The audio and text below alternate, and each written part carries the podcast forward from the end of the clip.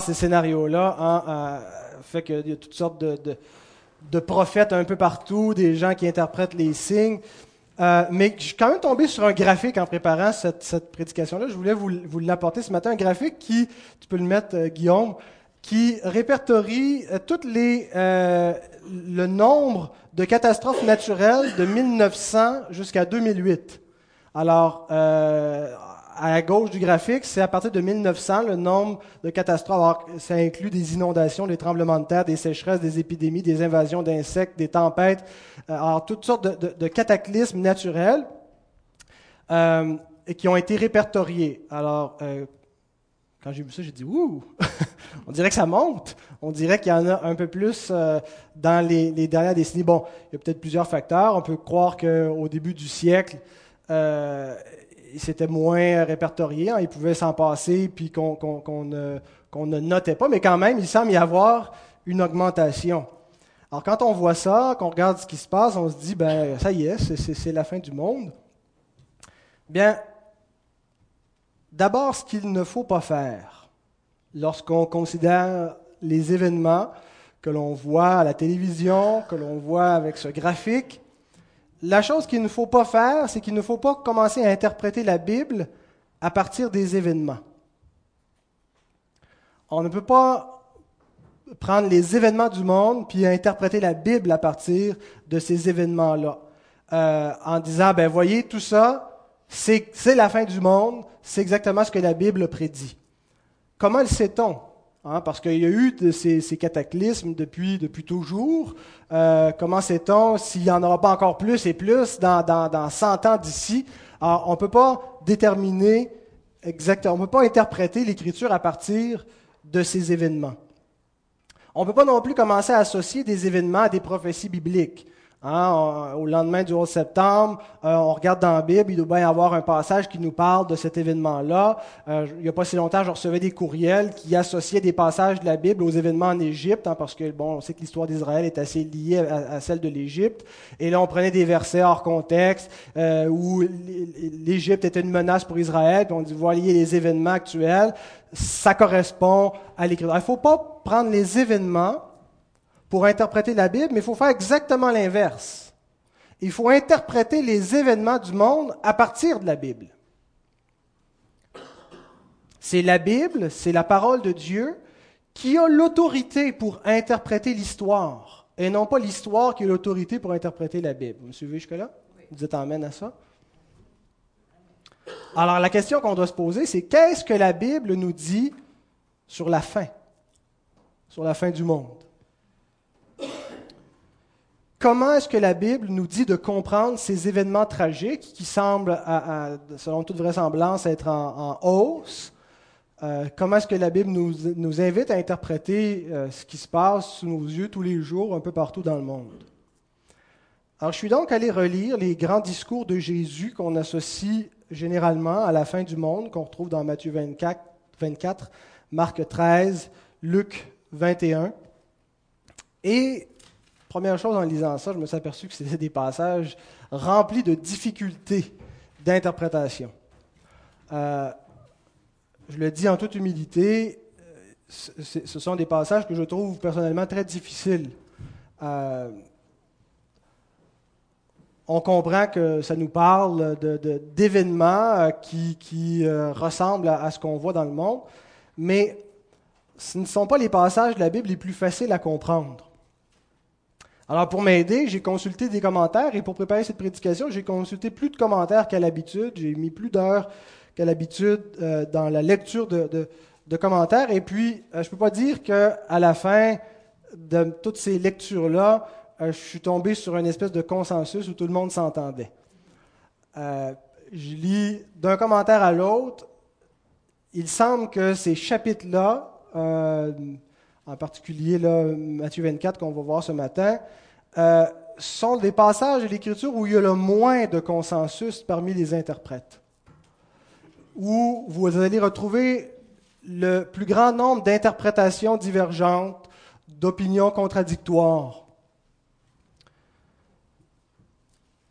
Et je me suis rendu compte aussi qu'en approchant ces textes, je les approchais dans une certaine optique avec des idées un peu préconçues, des idées probablement de, des instructions que j'avais reçues dans le passé, depuis, depuis longtemps. Je suis dans le milieu chrétien évangélique, alors j'ai été souvent exposé à des interprétations de ce que devrait ressembler la fin du monde et des interprétations de ce passage. Alors je lisais ces passages avec ces idées-là, alors que des commentaires euh, répondaient et, donnaient, montraient des faiblesses à des idées que j'avais. Et réellement, mes, mes, mes, mes, idées étaient ébranlées, étaient... Euh, certaines euh, n'avaient pas réellement un fondement solide euh, exégétiquement. Et euh, le sujet de, la fin des temps, du retour de Christ, comme vous, c'est un sujet qui me fascine. Hein. on est tous un peu fascinés par tout ça, par les signes. Et, et euh, c'est pas pour rien que les, conférences sur l'Apocalypse et, tout, ce qui, tous les livres sur le sujet sont, souvent très populaires. Ça, fonctionne bien parce qu'on on veut savoir, ça nous intrigue. Il y a quelque chose d'un peu mystérieux et on voudrait euh, connaître davantage. Et j'aimerais faire une étude approfondie sur euh, cette question-là, sur la question du retour du Seigneur, sur la question de la fin du monde. Et je me suis rendu compte que j'étais manifestement pas encore prêt à faire une étude vraiment complète et approfondie sur, euh, c'est-à-dire une série là, euh, où on allait passer euh, plusieurs semaines à étudier ce thème-là. Et je ne veux pas arriver ici en avant avec des incertitudes, avec des peut-être que. je pense qu'en bout de ligne, on finit toujours avec, avec peut-être pas avec autant de dogmatisme sur cette question-là qu'on va l'avoir sur d'autres doctrines. Mais je ne voulais pas arriver euh, donc avec, avec rien de, concret à partager. Et euh, ça demande beaucoup de temps d'étude, de, réflexion, beaucoup d'humilité aussi pour euh, étudier ces, questions-là, d'humilité pour d'abord admettre notre propre ignorance et notre propre incapacité à, bien comprendre ce, que, ce que le Seigneur a voulu que nous comprenions. Alors Dieu voulant, ça sera une, série d'études dans, je ne sais pas quand. Euh, j'en ai une autre qui, attend d'être déterminée depuis deux ans, que j'ai mis en, stand-by. Mais euh, donc, je vous invite à prier euh, pour ça, à prier pour moi dans ma préparation, que je puisse vraiment prendre le, temps approprié et consulter les bons ouvrages pour donc, me préparer sérieusement pour étudier et, prêcher sur cette question-là. Mais je devais néanmoins ce matin apporter la parole. Hein. Et j'avais passé trop d'heures à étudier ces textes-là pour finalement prêcher autre chose ce matin. Alors, qu'est-ce que j'allais dire? Euh, Donc, c'est en toute humilité ce matin que j'aimerais faire ressortir ce qui m'apparaît être des éléments certains, c'est-à-dire des éléments euh, sûrs, des éléments évidents qu'on retrouve dans euh, le chapitre 24 de l'évangile de Matthieu donc, je vous invite à ouvrir la parole du Seigneur dans euh, ce passage. Avant de le lire, nous allons prier.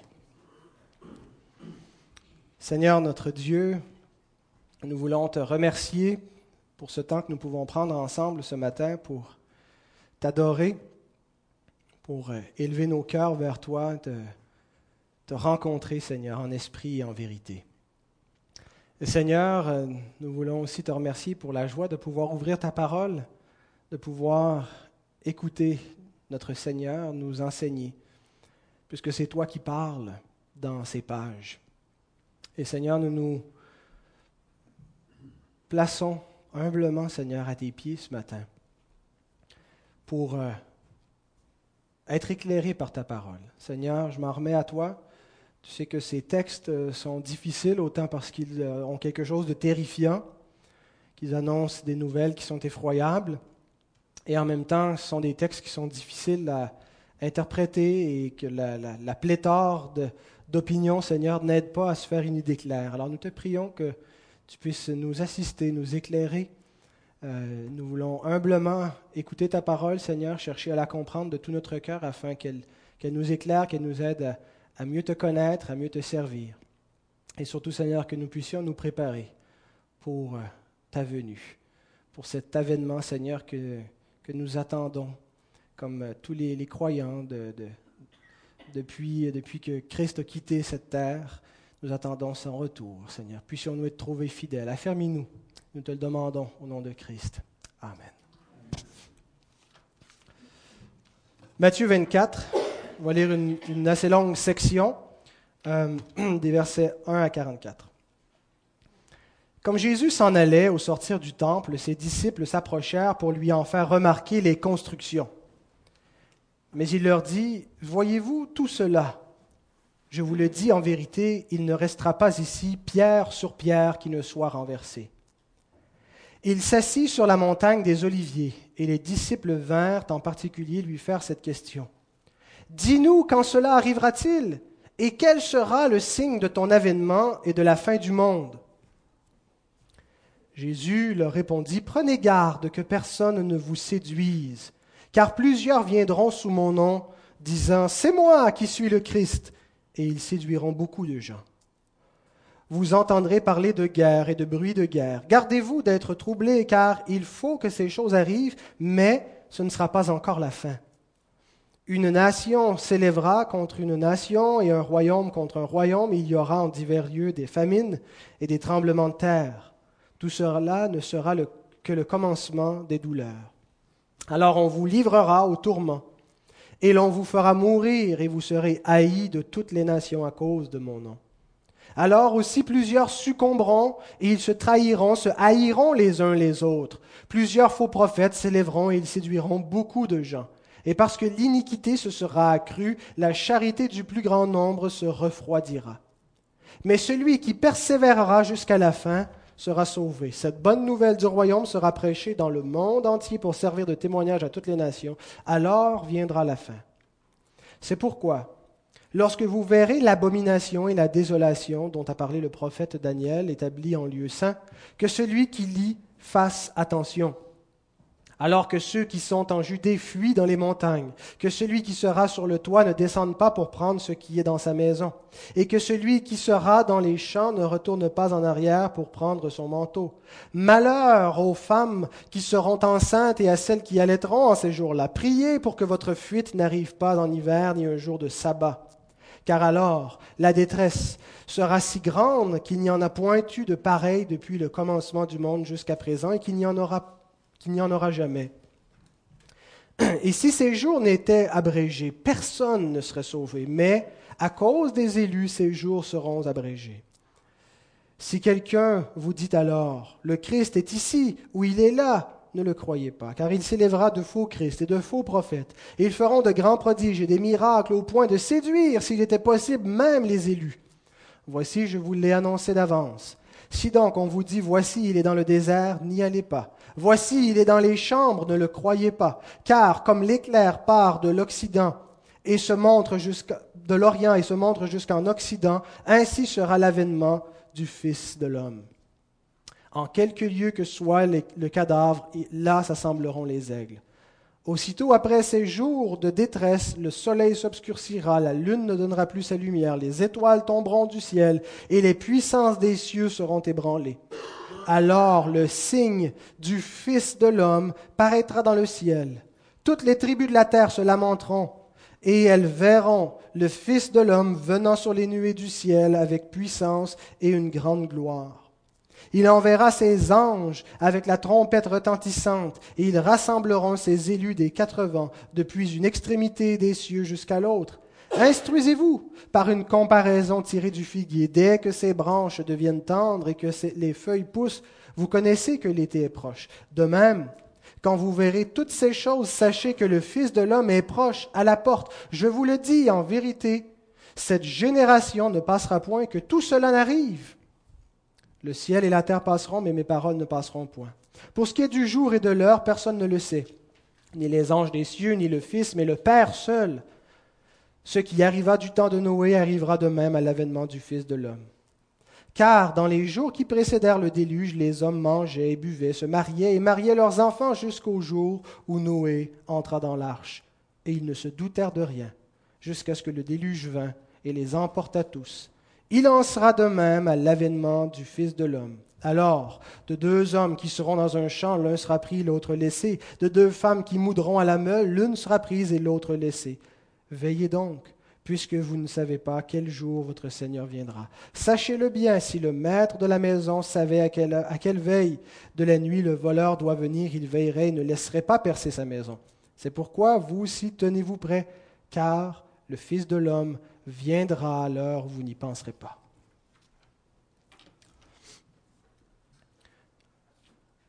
La première chose qui m'apparaît évidente dans ce texte, c'est que Jésus parle de deux événements dans ce passage.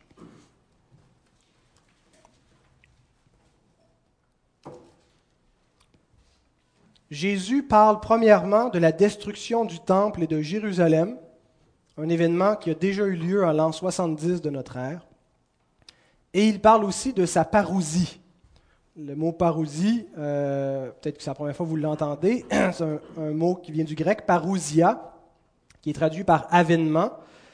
Euh, il peut avoir un sens commun, comme Paul il dit, euh, je suis, j'ai paru parmi vous, hein, j'ai eu une parousie au milieu de vous, j'étais en présence de Silas, dans la parousie de Silas. Mais il y avait aussi pour les premiers chrétiens un sens très spécifique, technique, qui désignait la parousie du Seigneur, son avènement, lorsque Christ allait revenir, le retour du Seigneur. Dans les quatre évangiles, le mot parousie, parousia, est employé seulement quatre fois. Et les quatre fois sont dans ce chapitre, au chapitre 24 de Matthieu. Alors donc, Jésus parle de deux événements, la destruction du temple et de sa parousie. Et euh, ce même discours, avec des, variations, euh, on le retrouve aussi dans euh, les deux autres évangiles synoptiques, à savoir Marc au chapitre 13 et Luc au chapitre 21. Les trois évangiles qui nous le rapportent, Matthieu, Marc et Luc, rapportent ce discours dans le même contexte. Des fois, une même parole est rapportée dans un contexte différent d'un évangile à l'autre, parce que peut-être que la même parole a eu lieu dans deux contextes historiques, mais les trois évangiles nous rapportent ce grand discours les trois dans le même contexte. Quel est ce contexte? Ben, Jésus vient d'avoir une longue discussion avec les pharisiens, une diatribe, où il les a pourfendus, où il les condamne sévèrement, jusqu'à prononcer des malédictions sur eux. Malheur à vous, scribes et pharisiens. Hein, il est en train de les maudire finalement, il est en train d'appeler la malédiction sur eux. Et il condamne leur religion d'apparence, qui font tout seulement par l'apparence, et cette religion d'apparence a pour symbole ultime leur temple. Le temple qui, en ont fait un, repère de voleurs, alors que ça devait être la, maison de Dieu, mais qui finalement, euh, et, quand Jésus se pointe au temple, hein, c'est là qu'il fait la, colère dans le temple, parce que euh, la fausse religion des pharisiens de l'époque a euh, provoqué l'ire de Jésus, sa colère. Et donc, Jésus sort du temple après cette longue discussion avec les pharisiens. Et c'est à ce moment-là que ses disciples lui en font remarquer les constructions. Ils regarde ça, Jésus. C'est pas magnifique ce temple-là. Regarde les pierres immenses, regarde les ornements, les décorations qui sont là. C'est beau, c'est de toute beauté, l'or. Et Jésus leur dit, ne vous attachez pas à ce lieu. Vous voyez ces pierres qui vous impressionnent, ces pierres immenses, il n'y en a pas une ici qui ne sera pas mise à terre. Pierre sur pierre seront renversées. Tout sera détruit. Et Jésus poursuit sa marche avec les disciples, ils s'en vont jusqu'au mont des Oliviers et il s'assoit sur le mont des Oliviers avec les disciples en face du temple.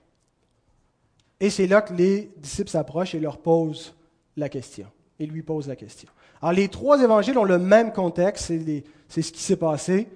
Jésus a déclaré la malédiction sur la fausse religion des pharisiens, a annoncé un jugement contre eux, sort du temple et les disciples sont impressionnés par le temple et leur dit, ne soyez pas impressionnés, ce temple sera renversé. Et là, il lui demande, Matthieu 24, verset 3, tu peux le, il est déjà là, dis-nous, quand cela arrivera-t-il et quel sera le signe de ton avènement et de la fin du monde? Les disciples posent donc deux questions à Jésus. En fait, il y a juste dans Matthieu qu'on voit qu'il pose deux questions parce que Marc et Luc nous rapportent une seule question. Dis-nous quand cela arrivera-t-il? La destruction dont tu parles du temple, dis-nous quand ça va arriver. Mais Matthieu nous rapporte une deuxième question. Dis-nous quand le temple va être détruit et dis-nous aussi quel va être le signe de ton avènement et de la fin du monde. Alors donc, Jésus donne deux réponses. Jésus va répondre à cette double question. Il va leur dire quand est-ce que la destruction du temple va arriver et il va aussi répondre à la question de la fin du monde. D'abord, c'est intéressant de constater comment pensaient les disciples. Jésus ne leur a pas parlé de la fin du monde jusqu'à maintenant. Il leur a parlé de la fin du temple. Il ne leur a pas parlé de son avènement. D'ailleurs, euh, ce que comprenaient, ce que voulaient dire les disciples par avènement, ce n'est pas ce que nous on comprend. Hein, parce qu'à ce moment-là, dans l'histoire, les disciples n'avaient pas encore compris que Jésus allait mourir, qu'il allait ressusciter, puis qu'il allait les quitter pour éventuellement revenir. Pour eux, par avènement, ils voulaient dire quand est-ce que tu vas accéder au trône, quand est-ce que tu vas paraître euh, à la face de, tout Israël pour régner? Alors, ils ne parlaient pas du retour de Jésus, ils ne savaient même pas qu'il devait s'en aller. Alors donc Jésus n'aura pas parlé de la fin du monde, n'aura pas parlé de son avènement, il aura juste parlé de la destruction du temple. Et eux, immédiatement, ont associé la destruction du temple avec la fin du monde. Pourquoi croyez-vous qu'ils font une telle association à leur tête? Je pense que les disciples ne pouvaient pas concevoir que le temple puisse être détruit à moins que la fin du monde arrive. Pour eux, le temple, c'était donc le lieu de la présence de Dieu, la maison de Dieu que, Dieu avait promis de garder, de préserver. Ils ne comprenaient pas que le véritable temple, que Dieu parmi son peuple, c'était l'incarnation de Dieu dans, le Fils. Et il faut dire que le temple était impressionnant. Hein. Euh, un peu avant la naissance de Jésus, Hérode le Grand avait fait euh, des, grandes rénovations à ce temple-là. Hein, il, euh, il y avait eu des milliers d'hommes pendant plusieurs décennies qui ont travaillé à fortifier et à embellir le temple. Et encore aujourd'hui, euh, il y a des ruines, des vestiges à Jérusalem de ce temple-là, et il y a des pierres de fondation qui font 5 mètres. C'est immense là, comme pierre. Et, Joseph, l'historien juif du premier siècle, nous raconte qu'il y avait des pierres de 20 mètres. Peut-être qu'il exagérait, mais on sait qu'il y en avait au moins des pierres de 5 mètres parce qu'elles sont encore là. Alors quand ils sortent et ils voient ça, ces immenses pierres-là, cette construction, ils sont extrêmement impressionnés, puis ils disent, ce temple-là ne peut pas être détruit à moins qu'il y ait des cataclysmes de l'envergure de la fin du monde. Alors si Jésus nous dit qu'il ne restera pas pierre sur pierre qui soit renversé, c'est parce que la fin du monde va arriver quand le temple va être détruit.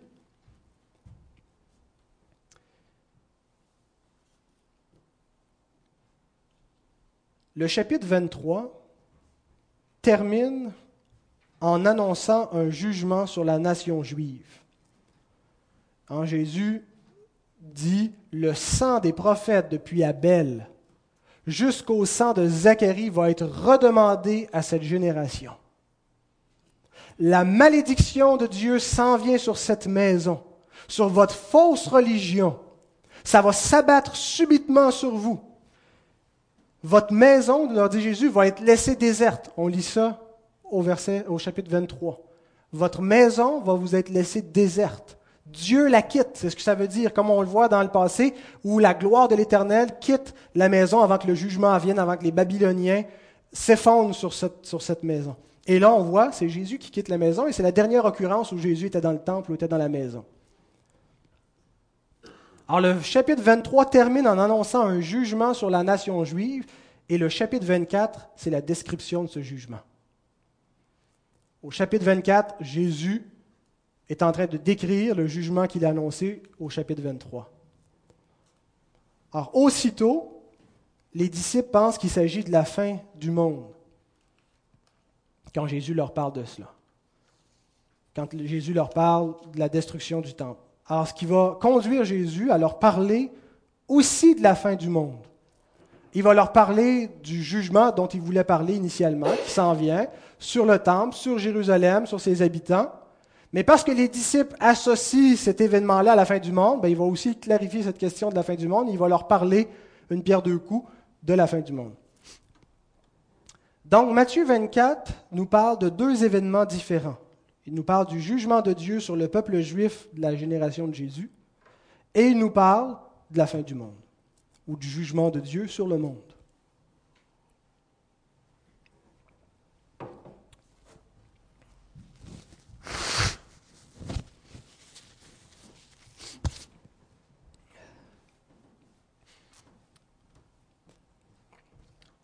Alors, deuxième remarque, la première étant que Jésus parle de deux événements. La deuxième, c'est que ces deux événements sont distincts. Il ne faut pas les confondre. Jésus, contrairement aux disciples, sépare le jugement sur le peuple juif de la fin du monde. Les disciples ont dit, si le temple est détruit, c'est que c'est la fin du monde. Alors Jésus dit, non, non, non, pas si vite. Et dans son discours, il leur montre que la fin du monde et le jugement qui s'en vient sur cette nation sont deux choses séparées. Alors, il commence d'abord par leur faire une mise en garde contre la séduction au verset 4 et 5. Euh, il leur dit qu'il va y avoir des imposteurs qui vont se servir du climat qu'il va y avoir dans les décennies qui vont suivre la mort et la résurrection de Christ, un climat d'instabilité politique, un climat de persécution contre l'Église, c'est effectivement ce qu'il y a eu. Il va y avoir des cataclysmes, des tremblements de terre, des famines. Les actes nous en rapportent de ces événements-là. Puis il y a des gens qui vont paraître pendant ces, événements-là et qui vont vous dire, Christ est ici, ou je suis le Christ. Faites attention. Il y a une mise en garde, donc, vis-à-vis -vis de ces impostures. Et on voit même qu'encore de nos jours, la doctrine de la fin du monde sert à toutes sortes de gens pour abuser, pour exercer une autorité, pour s'enrichir. Combien de gens ont écrit des bouquins où ils nous prévoient la fin du monde à une date précise? En 1988, la fin du monde devait arriver. Vous avez peut-être même lu le bouquin qu'il racontait de Hal Lindsey. Quand la fin du monde n'est pas arrivée, manifestement, en 1988, est-ce qu'il a écrit un livre pour s'excuser, d'écouter, je m'excuse, je me suis trompé, en toute humilité? Il en a écrit un autre! pour dire que ça ne sera pas en 1988, ça va être une autre date. Puis il a vendu encore des livres, puis il s'est enrichi. Puis il y en a d'autres livres qui nous disent que ça va être en 2012. Des gens qui utilisent donc cette doctrine parce qu'ils savent que ça va se vendre facilement. Et je ne dis pas que tout le monde qui le fait sont mal intentionnés. Je pense qu'il y en a qui croient sincèrement ce qu'ils écrivent. Euh, mais Jésus donc nous met en garde de ne pas être séduit par ces discours-là. Et si ils existent de nos jours, ils existaient encore peut-être plus au temps des apôtres. Alors Jésus dit au verset 6 et 8, 6 à 8, Vous entendrez parler de guerre et de bruit de guerre. Gardez-vous d'être troublés, car il faut que ces choses arrivent, mais ce ne sera pas encore la fin. Une nation s'élèvera contre une nation, un royaume contre un royaume, il y aura en divers lieux des famines, des tremblements de terre. Tout cela ne sera que le commencement des douleurs. Les disciples se disent dans leur tête, quand le temple va être détruit, quand on va voir le jugement s'en venir sur Jérusalem, c'est la fin du monde. Jésus dit non, pas si vite. Vous allez effectivement voir des événements qui vont bouleverser cette nation. Il va y avoir non seulement de, l'instabilité politique, mais des, signes, des cataclysmes qui vous annoncent un jugement sur cette nation. Mais ça ne sera pas la fin. Ça ne sera pas la fin du monde. Ça va être un jugement sur cette nation, ça va être la fin de l'ancienne alliance, ça va être la fin du, temple et la fin de la religion de, de ce peuple, de, cette génération. Et dans tout le discours de Jésus, il y a une espèce de tension entre deux événements dont il parle, que si on les confond, on se dit qu'il y a une contradiction dans ce que Jésus nous raconte. Jésus décrit le jugement qui est venu en 70. Jésus est en train de prophétiser un événement historique, un jugement, le jugement de Dieu sur la nation d'Israël parce qu'elle a rejeté le Messie et qui est venu par la main des Romains. Mais en même temps, il parle de la fin du monde. Et si on n'est pas conscient qu'il parle de deux événements distincts, qui nous, les décrit de, manière distincte, euh, on va voir en quoi, ben, ça donne l'impression qu'il y a une confusion dans ce que Jésus dit, qu'il y a une contradiction même. Premièrement, il nous parle d'un des événements comme étant prévisible et il nous parle de l'autre comme étant imprévisible. Il nous dit au verset 15 et 16 concernant le jugement euh, sur Israël. Il dit, c'est pourquoi lorsque vous verrez l'abomination, la désolation dont a parlé le prophète Daniel, établie en lieu saint, que celui qui lit fasse attention, alors que ceux qui sont en Judée fuient dans les montagnes. Il dit, vous allez voir ces choses.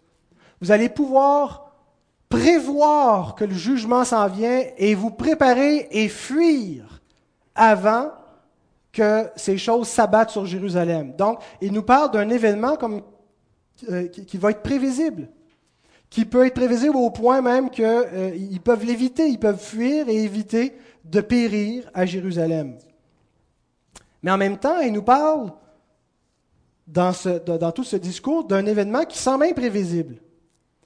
Ah, il dit euh, au verset 36, Pour ce qui est du jour, de l'heure, personne ne sait, ni les anges, ni des cieux, ni le Fils, mais le Père seul. Puis là, il, utilise ce qui s'est passé au temps de Noé pour dire c'est ce qui va arriver de la même façon. Au temps de Noé, les gens n'ont rien vu venir. Ils l'ont pas vu du tout arriver le déluge. Ce qui caractérisait l'époque de Noé, c'était que la vie continuait, le quotidien, la routine. Au jour le jour, les gens mangeaient, se mariaient, mariaient leurs enfants, faisaient leur petite vie, jusqu'à ce que le déluge vienne, puis il n'y a rien qui l'annonçait. Il est arrivé subitement, il les a emportés. Alors Jésus dit, ça va être comme ça à l'avènement du Fils de Dieu.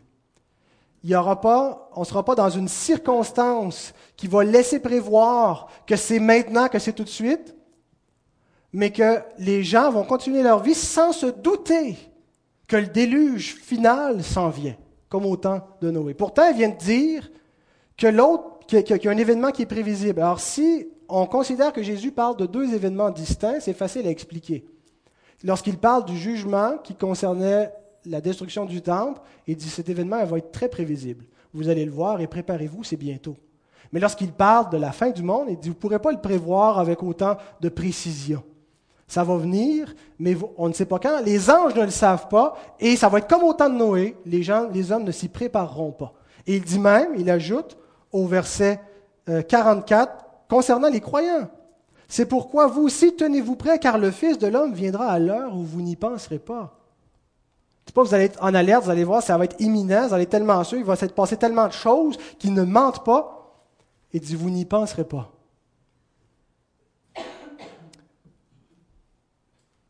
Une autre comparaison entre les deux événements, c'est que le premier, il y a une possibilité de séduction, tandis que le deuxième, on ne peut pas se tromper. Pour le premier, il dit, il y a des gens qui vont peut-être être séduits, qui vont croire que c'est la fin du monde, qui vont croire qu'ils vont suivre de faux Christ, parce que ça, ça va être obscur, ça ne sera pas clair ce qui va se passer.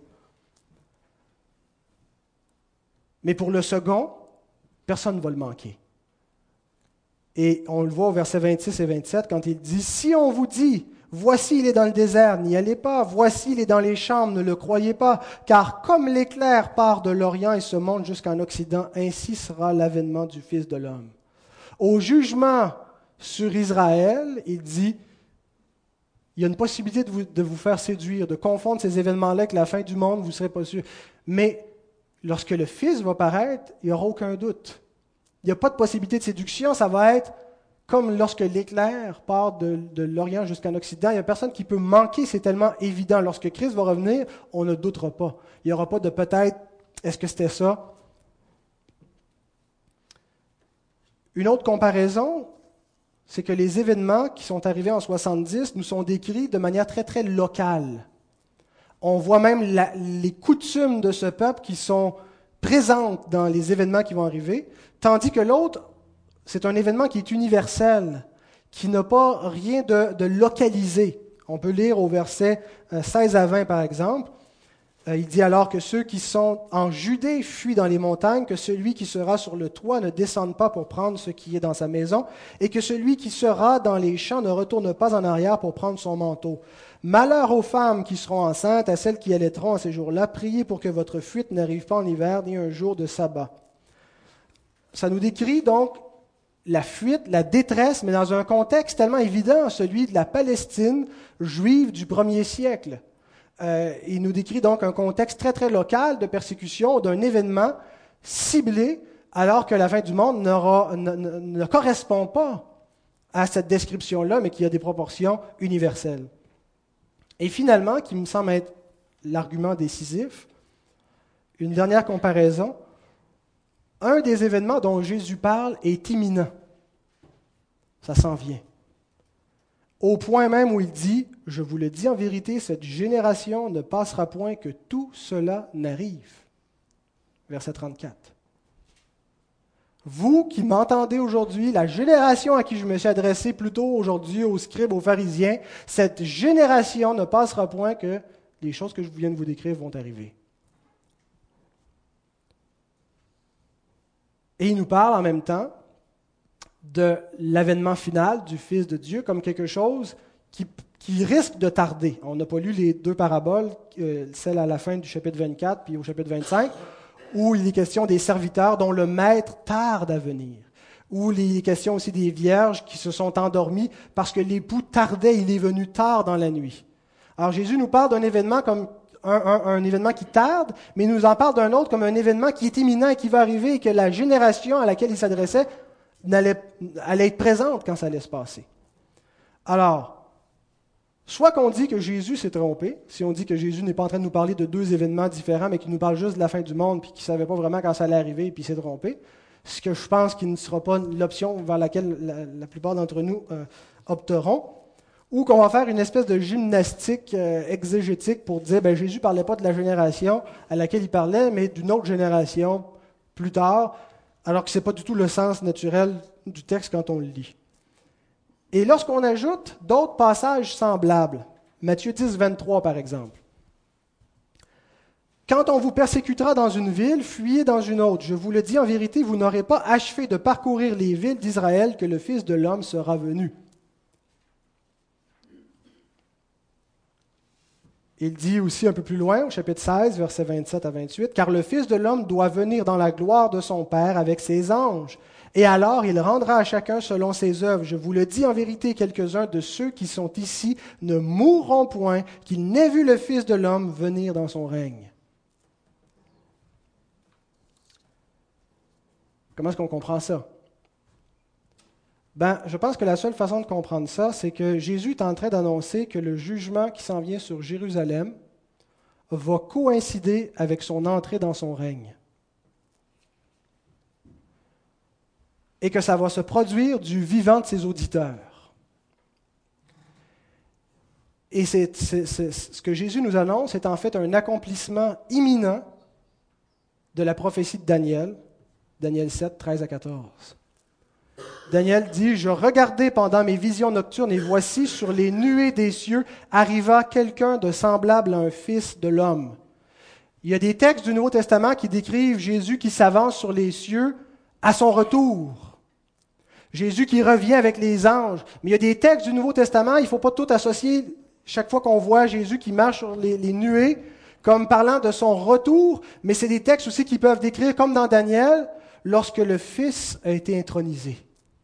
Lorsqu'il être humain qui s'appelle Jésus de Nazareth est entré devant le Très-Haut, devant le Tout-Puissant, lorsqu'un homme s'est présenté devant le trône de Dieu et qui s'est assis à la droite de Dieu. Et ceci, mes frères, est arrivé déjà. Ce n'est pas un événement qu'on attend, c'est un événement qui est accompli qui n'était pas encore accompli au moment où Jésus parlait, puis il disait, je vous dis qu'il y a des gens ici qui m'entendent aujourd'hui, qui vont voir le Fils marcher sur les nuées et entrer dans son règne. Et ces événements que Jésus annonçait, c'était l'accomplissement donc de Daniel, qui coïncidait avec le jugement que Jésus annonce, un jugement sur Israël. Alors, continuons la lecture. Je regardais pendant mes visions nocturnes et voici sur les nuées des cieux arriva quelqu'un de semblable à un fils de l'homme, il s'avança vers l'ancien des jours, et on le fit approcher de lui. On lui donna la domination, la gloire et le règne, et tous les peuples, les nations et les hommes de toute langue le servirent. Sa domination est une domination éternelle qui ne passera point, et son règne ne sera jamais détruit. Bien-aimé, Christ est entré dans ce règne.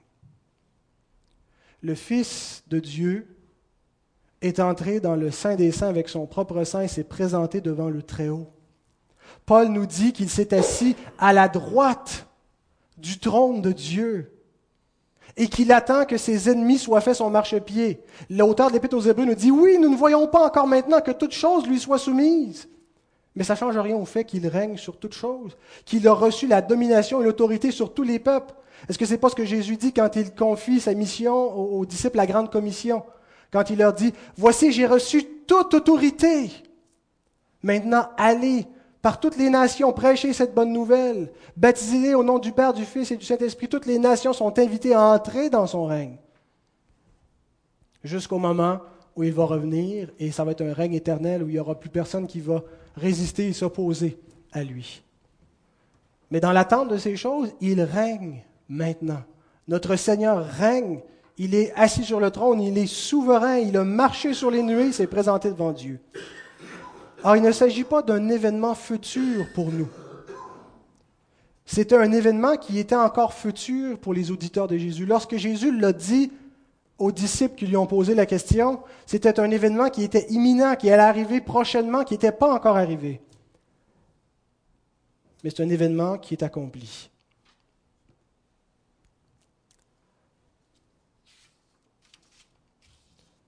Alors donc, Jésus parle de deux événements et ces deux événements sont distincts. Maintenant, je termine avec le troisième point. Ces deux événements sont aussi inséparables. Ils sont distincts, il ne faut pas confondre le jugement que Jésus annonçait sur Israël avec la fin du monde, comme l'ont confondu les disciples avant que Jésus les instruise. Mais même s'ils sont distincts, Jésus les présente ensemble il ne faut pas séparer le jugement que Jésus annonce sur Israël et la fin du monde. Pourquoi? Parce que le jugement sur Israël est un exemple du jugement dernier sur le monde. C'est ce qu'on peut appeler une figure fractale. Vous savez, c'est quoi une fractale? Diapo. Ça, c'est une fractale. Une figure fractale, c'est une fougère. Si vous prenez une feuille de la fougère, vous remarquez, une fractale désigne des objets dont la structure est invariante par changement d'échelle. La structure d'une feuille est la même que l'ensemble. L'échelle du petit, du moyen. Si vous prenez juste une partie, ça ressemble au tout. Hein? Chaque, chaque feuille ressemble à la tige qui ressemble à la plante. Alors c'est ça une fractale. En 70 de notre ère, il y a un jugement terrible qui s'est abattu sur le peuple qui a rejeté Christ, qui a méconnu le temps de sa visitation, qui n'a pas reconnu que son Messie était venu, que son Sauveur venait à elle. Il y a un jugement qui est venu, tout a été renversé. La colère de Dieu est venue sur ce peuple-là. Jésus l'a annoncé, ça s'est accompli. Eh bien, ce jugement de 70, c'est une fractale du jugement sur le monde qui s'en vient bientôt. Jésus dit dans Luc 19, 41 à 44, Comme il s'approchait de la ville, Jésus, en la voyant, pleura sur elle et dit, Si toi aussi au moins en ce jour qui t'est donné, tu connaissais les choses qui appartiennent à ta paix, mais maintenant, elles sont cachées à tes yeux. Il viendra sur toi des jours où tes ennemis t'environneront de tranchées, t'enfermeront et te serreront de toutes parts. Ils te détruiront, toi et tes enfants, au milieu de toi. Et ils ne laisseront pas en toi pierre sur pierre parce que tu n'as pas connu le temps où tu as été visité.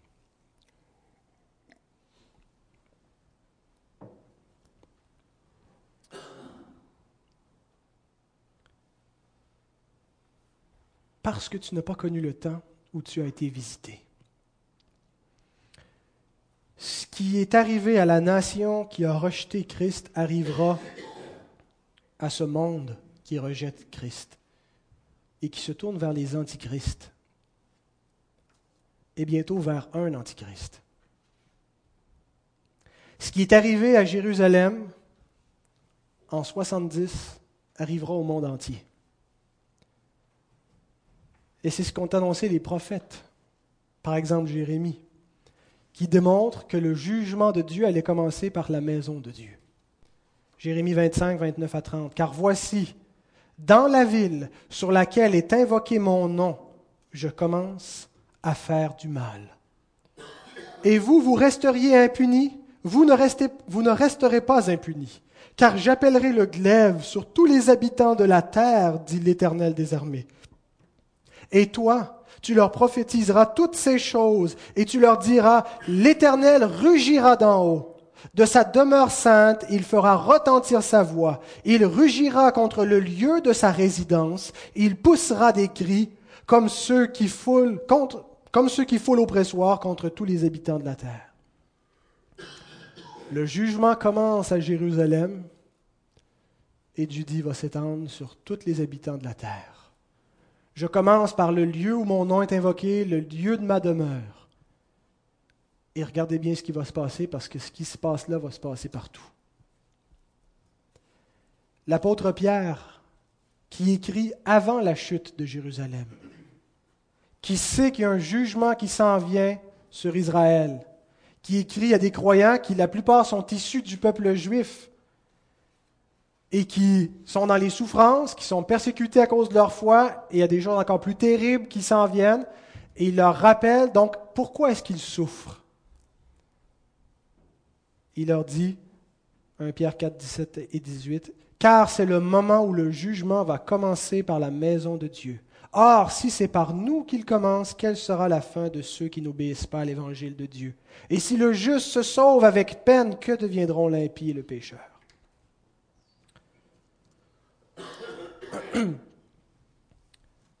Donc, Matthieu 24 nous parle en parallèle de deux événements.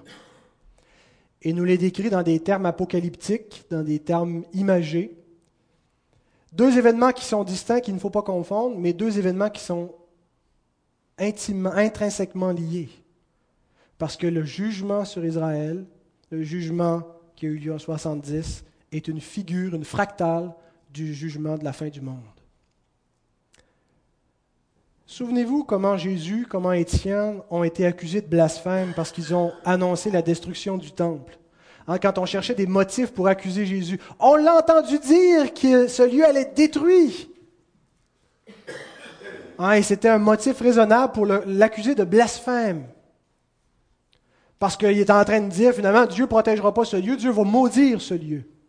Et la même chose, on lit dans les actes, actes 6, 13 à 14, on a dit la même chose concernant Étienne. On cherchait des témoins contre lui. Il y en a qui ont entendu dire que, cet homme, Étienne, déclare que, que ce temple va être détruit, que Jésus va le détruire. Et quand ils entendaient ça, ils étaient choqués, insultés, en colère, et ça a été suffisant pour le mettre à mort. Parce que le monde, encore plus que les disciples, était attaché à la gloire du temple. Vous savez, les scribes qui avaient le temple, les Sadducéens, les pharisiens qui usaient de ce temple, Jésus ne les considère pas comme le peuple de Dieu, mais comme le monde, comme les incroyants. Et il n'accepte pas le jugement annoncé par le Fils. Le Fils annonce que votre religion va être jugée, que votre temple va être détruit. Et ça provoquait la colère du monde d'entendre une telle condamnation. Si les disciples qui étaient impressionnés, attachés au temple au point de ne pas avoir entendu tout ce que Jésus a raconté dans le chapitre 23, des malheurs, malheurs, et voici ce qui va arriver à votre maison, et puis là, ils sortent, donc bien belle cette maison-là. Imaginez le monde, comment il était attaché à cette demeure, à ces ornements sacrés, à l'or du temple, à la gloire, à la solidité de cette à tout ce que ça représentait pour eux, toute cette religion d'apparence. Alors lorsqu'il annonce le jugement, ça provoquait leur colère. Ils ont rejeté la parole du Fils, ce qu'il leur annonçait. Comme ils ont rejeté tous les prophètes, chaque fois qu'un prophète venait, quand Jérémie annonçait le jugement sur Jérusalem, on ne disait pas, ben oui, Jérémie, merci de nous dire ça, on est bien content. Ils l'ont emprisonné, ils l'ont persécuté, ils voulaient le mettre à mort parce qu'ils ne voulaient pas entendre ce qu'il racontait. Bien, il n'y a absolument rien qui a changé aujourd'hui. Le monde est attaché à sa gloire, est attaché à ses empires, est attaché à tout ce qui lui paraît solide, tout ce qui lui paraît avoir de la valeur, de la beauté.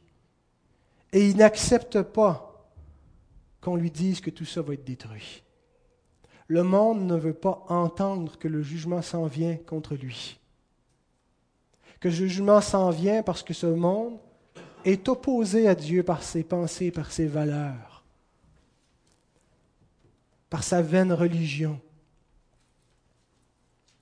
Et lorsque la terre tremble, lorsque les eaux se déchaînent, lorsque les peuples se font la guerre, ce sont des jugements qui nous rappellent le jugement final qui vient bientôt sur le monde. Les moqueurs disent, ben voyons donc, ces choses-là ont toujours eu lieu. Il y a toujours eu des tremblements de terre, toujours eu des famines, puis il y a toujours eu des prophètes de malheur comme vous pour dire que c'était le jugement de Dieu. Mais ce n'est pas le jugement de Dieu du tout, ce sont des phénomènes naturels. On peut certainement expliquer avec les plaques tectoniques qui entrent en collision pourquoi est-ce qu'il y a des tremblements de terre et des tsunamis. Il faut être idiot pour croire que c'est des jugements divins. Voilà comment le monde réagit. Il est vrai, bien-aimé, qu'il y a une explication naturelle à ces phénomènes cataclysmiques. Mais il y a aussi une explication théologique. Parce que, à ce que je sache, c'est Dieu qui fait la pluie et le beau temps. Dieu est souverain sur ces phénomènes naturels qui se produisent. Et il y a une explication théologique à ces événements en plus d'une explication naturelle. Et je ne suis pas en train de dire qu'on peut interpréter la providence quand un événement arrive. On ne doit pas faire comme, comme, comme euh, Pat Robertson ou d'autres qui, au lendemain du 11 septembre, disent ah, Dieu punit les États-Unis à cause des féministes, à cause des homosexuels. Dieu punit Haïti à cause du vaudou. On ne peut pas savoir. On ne peut pas interpréter la providence.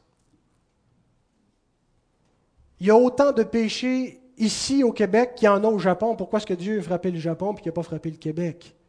Souvenez-vous quand la tour de Siloué s'est écroulée sur 18 personnes à Jérusalem, Jésus dit, est-ce que vous pensez qu'ils étaient de, pires pécheurs que les autres? Est-ce que c'est pour ça qu'ils ont péri de la sorte? Interprétez pas la providence de, de cette façon-là, mais sachez que vous périrez tous de la même façon si vous ne vous repentez pas. Ce qu'on sait de ces événements, ce que l'Écriture nous en dit, c'est que tous ces événements-là n'arrivent pas fortuitement. Il ne tombe pas un moineau par terre sans la volonté de Dieu. Peut-il y avoir des vagues de 40 pieds puis que ça échappe à son contrôle? Peut-il y avoir une terre qui est secouée et des milliers de morts sans que ça fasse partie du décret divin, sans que, Dieu soit au courant ou qu'il regarde ça timidement? Ça, oh, je ne me suis pas trop occupé, j'étais pas trop, je dormais. L'Écriture nous montre que tout ce qui se passe vient de sa gouverne, de sa main. Et elle nous dit ceci, Romains 1,18, La colère de Dieu se révèle du ciel contre toute impiété et toute injustice des hommes qui retiennent injustement la vérité captive. Paul ne dit pas la colère de Dieu se révélera, mais il nous parle du jugement de Dieu comme quelque chose qui est déjà à l'œuvre, qui est déjà présent. C'est un, un, présent, l'indicatif. La colère de Dieu se révèle. Elle est à l'œuvre maintenant. Nous voyons la colère de Dieu, nous voyons son jugement. Et si vous lisez la Bible attentivement, vous allez vous rendre compte que l'ensemble des catastrophes naturelles qui arrivent dans la Bible sont toujours présentées comme un jugement. Pas juste un accident de parcours, mais comme un jugement. La colère de Dieu se révèle sur les hommes. Dieu laisse les hommes moissonner les malheurs et les conséquences d'une création déchue, les effets de leur pollution, les effets de leur guerre et en rajoute des effets, des désastres naturels, et on appelle ça la colère de Dieu qui se révèle contre les hommes. On ne commence pas à interpréter chaque événement individuellement, ils sont plus pécheurs que les autres, mais on sait que l'ensemble de la planète est sous la colère de Dieu en raison du péché. Et ces jugements, au pluriel, l'ensemble de ces jugements nous rappellent que nous devons nous repentir pour ne pas périr. Pierre dit, considérez que la patience de Dieu est votre salut. Dieu est patient même dans ses jugements. Et lorsque ces choses arrivent, ça rappelle aux hommes qu'eux aussi vont périr, que tous les hommes vont mourir. Et on ne sait pas quand ça peut arriver. Ça peut arriver subitement. Ça peut arriver au terme d'une longue vie. Mais nous allons tous mourir. Et l'Écriture dit que c'est terrible de mourir sans s'être repenti. Ces jugements nous rappellent, repentez-vous. Il rappelle aussi aux croyants que leur conduite doit être sainte. Pierre dit, puisque tout ça doit se dissoudre, vous devez avoir une conduite sainte, irréprochable. Nous ne devons pas être comme le monde, qui est tellement attaché aux gloires de la terre qu'il ne veut pas que le jugement de Dieu vienne. Ce serait un désastre de tout perdre ça, de toutes ces choses qu'on a accumulées, qu'on aime les loisirs. Votre conduite doit être sainte, détachée du monde. Et par-dessus tout, ces jugements nous rappellent que ce monde a une fin. On ne sait pas exactement quand est-ce qu'elle va arriver, cette fin. Mais on sait qu'aujourd'hui, nous sommes plus près de la fin que nous l'étions hier. Ça s'en vient. Mais les hommes sont exactement comme au temps de Noé. Se moquent, comme ils se moquaient de Noé qui bâtissait son arche. Continuent leur vie, pensant que tout va bien, sans savoir que le déluge arrive bientôt. Que Dieu nous garde, que Dieu garde son Église réveillée, que nous ne soyons pas endormis, mais que nous puissions être trouvés par notre Seigneur en train de veiller lorsqu'il va arriver. Amen.